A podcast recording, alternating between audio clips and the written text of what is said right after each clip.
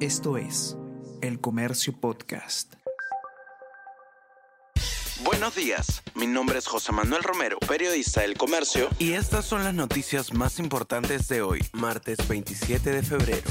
El Congreso queda a un solo paso de destituir a toda la Junta Nacional de Justicia. Comisión Permanente aprobó informe que inhabilita a siete miembros de Junta, con votos claves de Fuerza Popular, Perú Libre, Renovación Popular y Avanza País. Resolución final la tomará el Pleno.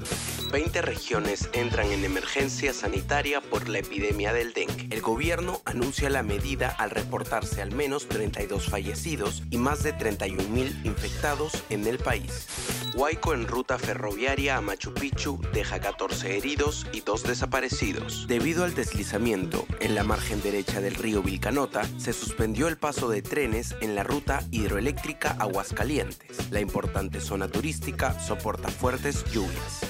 El Ejecutivo anuncia una reestructuración y tercer rescate de Petroperú. De acuerdo con el gobierno, se aprobó el rescate de Petroperú para evitar que quede desabastecido el 27% del mercado local de combustible. Se le otorgará un financiamiento con garantía soberana. Cristal confía en Cauterucho para golear a Always Ready esta noche. Los celestes esperan una gran actuación de Cauterucho para vencer a Always Ready. Necesitan ganar por 5 goles para forzar los penales. El Comercio Podcast.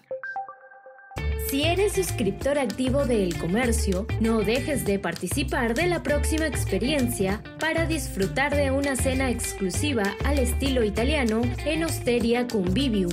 Inscríbete este martes 27 de febrero en nuestra web.